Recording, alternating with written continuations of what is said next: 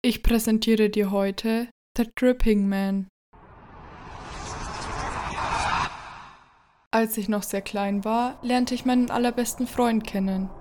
Ich war ein ziemlich furchtloses kleines Kind, also hatte ich keine Angst vor ihm, obwohl ich glaube, dass die meisten kleinen Kinder Angst vor ihm gehabt hätten.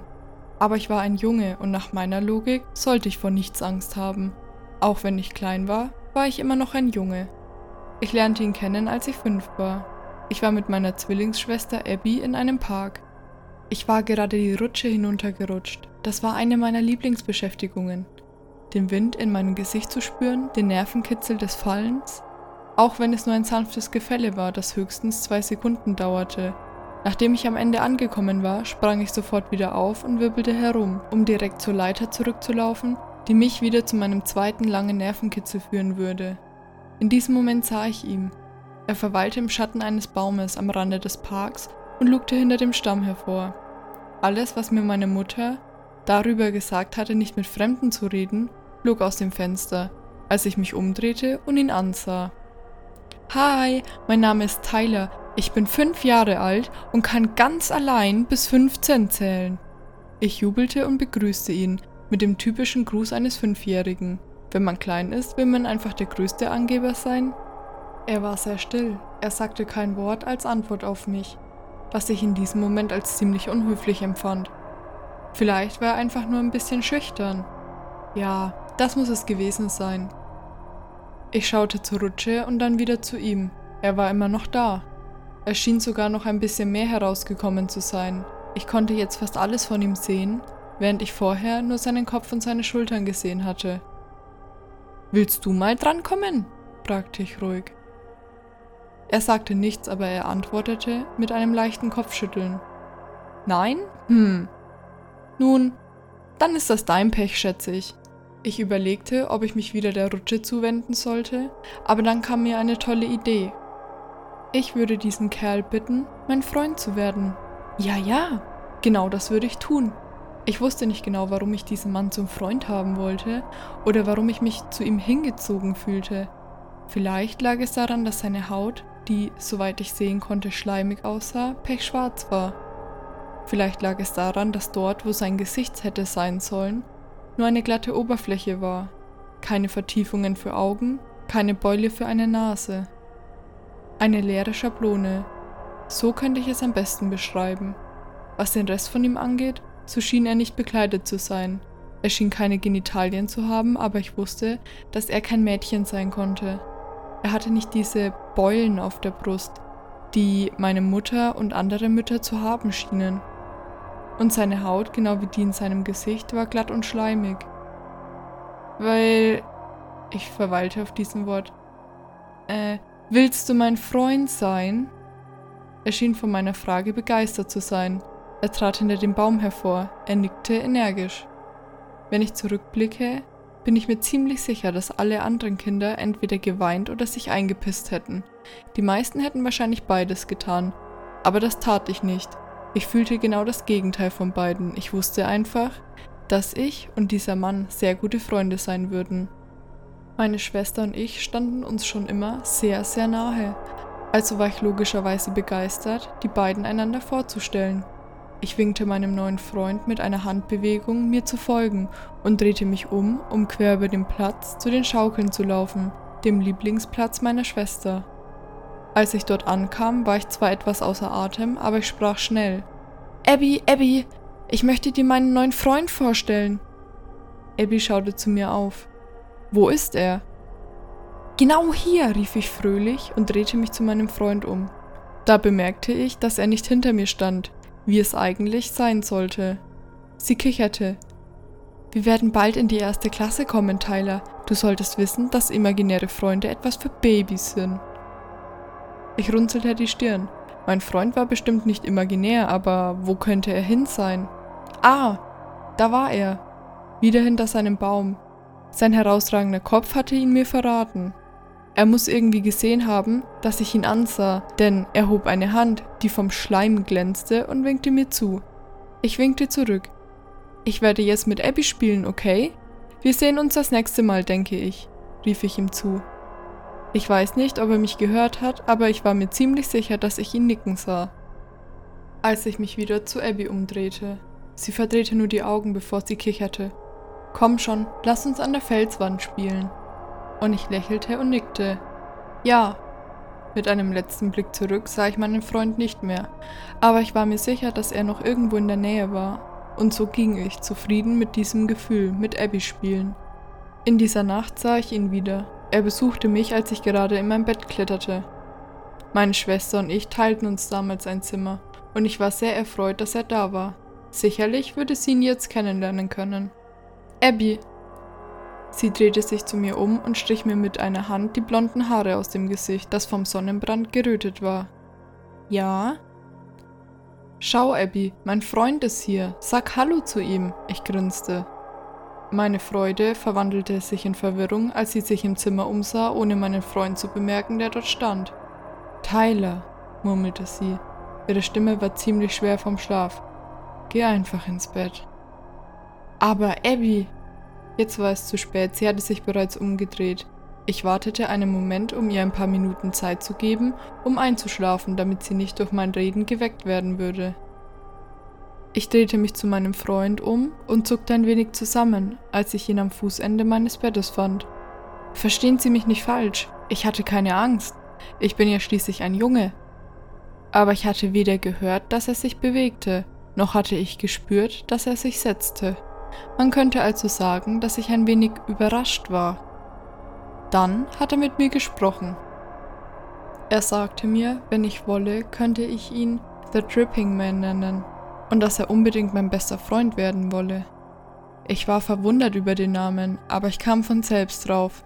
Es muss daran gelegen haben, dass er so schleimig war. Dieser Schleim war sicher schnell unordentlich. Ich sagte ihm, dass ich ihn einfach Drippy nennen würde, wenn ihm das nichts ausmache. Der tropfende Mann schien mir als Fünfjähriger ein zuförmlicher Name für ihn zu sein. Der Name hat sich über die Jahre gehalten. Dann stellte ich eine Frage, von der ich sicher war, dass sie ihn aus der Fassung bringen würde. Warum konnte meine Schwester ihn nicht sehen? Er war nicht so verblüfft, wie ich gehofft hatte, und erklärte mir, dass man etwas ganz Besonderes sein müsse, um ihn zu hören, und noch viel besonderer, um ihn zu sehen. Da ich jetzt sein Freund war, machte mich das wohl zu etwas ganz Besonderem, denn ich konnte beides tun. Ich habe ihm noch ein paar Fragen gestellt, noch so eine Sache von kleinen Kindern, denke ich. Erwachsene, es sei denn, sie sind wirklich verwirrt oder einfach nur dumm, stellen nie so viele Fragen. An diesem Abend hatte ich ihn sicher nicht erwartet, aber es machte mir auch nichts aus, dass er auftauchte. Ich wusste nicht, dass es etwas Gutes war, denn er würde für eine sehr, sehr lange Zeit jeden Abend auftauchen. Überspringen wir mal ein paar Jahre. Meine Schwester und ich waren jetzt zehn Jahre alt. Abby stand mir immer noch sehr nahe und ich verließ mich sehr auf sie. Meine Anhänglichkeit schien sie nicht zu stören. Ich bemerkte auch, dass sie, obwohl sie daran gewöhnt war, leicht genervt schien, wenn ich Drippy erwähnte. Das war eine weitere Person, der ich immer noch sehr nahe stand. Ich war immer noch sehr gut mit Drippy befreundet. Im Laufe der Jahre hatte ich so viele Dinge über Drippy gelernt. Ich habe gelernt, dass ich nicht sein einziger Freund bin. Er hatte viele Freunde überall auf der Welt. Viele von ihnen waren Kinder, aber es gab auch einige Erwachsene. Es fiel ihm einfach viel leichter, sich mit Kindern anzufreunden.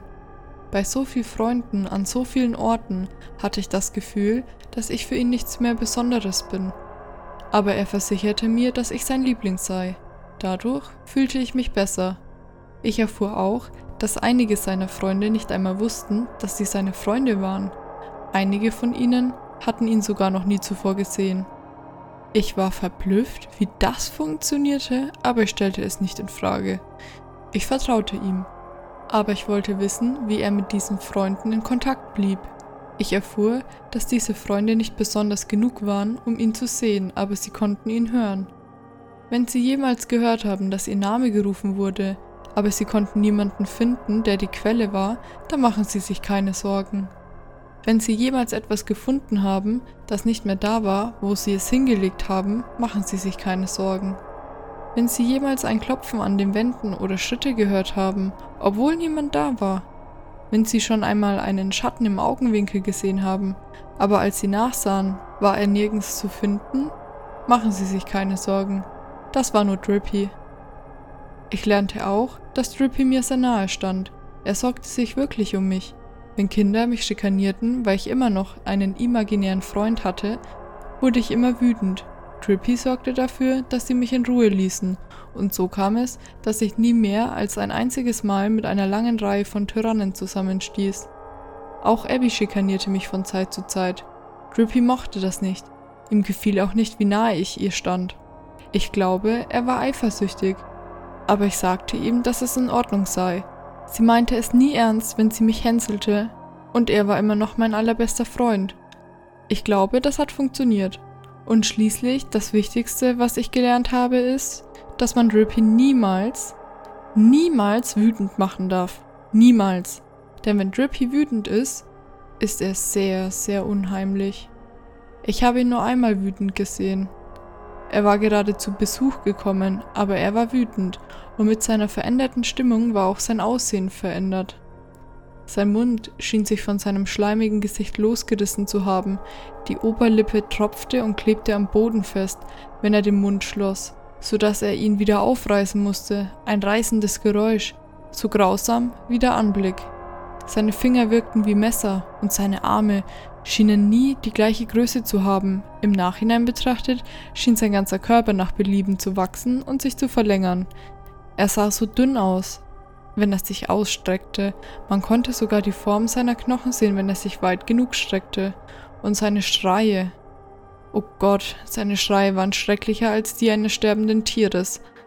All das vermischte sich mit dem Geräusch des ständigen Tropfens. Um ihn zu beruhigen, musste ich mich oft verstecken und ihm von meinem Versteck aus zurufen, ihn anflehen, bitte, bitte, bitte beruhig dich, Drippy. Es ist alles in Ordnung jetzt. Ich brauchte fast eine halbe Stunde, um ihn zu beruhigen, aber schließlich gelang es mir. Ich hatte nur eine Schramme am Unterarm davongetragen. Er flehte mich um Verzeihung an. Er sagte, es sei nicht meine Schuld, sein anderer Freund sei gegangen und habe ihm das Herz gebrochen. Er war nun zu mir gekommen, weil er wusste, dass ich ihn beruhigen würde. Ich war einfach so besonders, schätze ich. Um ehrlich zu sein, zitterte ich immer noch, als ich zustimmte, ihm zu verzeihen. Das war das erste Mal, dass ich Angst vor Drippy hatte. Das erste Mal, dass ich überhaupt Angst hatte. Er hatte mir versprochen, dass er mir nie böse sein würde. Irgendwie bezweifle ich das. Aber in den nächsten Jahren hielt er sich an sein Wort. Heute hat Drippy das Versprechen gebrochen, das er mir vor sechs Jahren gegeben hat. Er ist sehr, sehr wütend auf mich. Meine Mutter ist im Moment auf einer Geschäftsreise. Sie ist vor einer Woche abgereist und wird erst in drei Wochen zurück sein. In der Zeit, in der sie weg ist, habe ich das Bedürfnis, Abby sehr nahe zu sein. Gestern Abend hatten Abby und ich einen Streit. Sie warf mir vor, zu anhänglich zu sein. Zu anhänglich. Sie verlangte Zeit für sich. Sie sagte, sie wollte nicht mit einem Baby zusammen sein, das immer noch mit sich selbst spricht. Sie sagte, sie wolle nicht, dass ich ihr so nahe stehe, dass ich weggehe, dass ich sie in Ruhe lasse, dass ich die Klappe halte, dass ich mich einfach verpissen soll. Ich glaube, sie machte Drippy wütend, als sie diese Dinge sagte. Nach dem Streit zog ich mich schluchzend in mein Zimmer zurück, ich war immer sehr emotional und die Emotionen, die ich in diesem Leben am wenigsten gefühlt hatte, schimmerten hervor. Die Angst. Zuerst hatte ich Angst vor Trippy gehabt.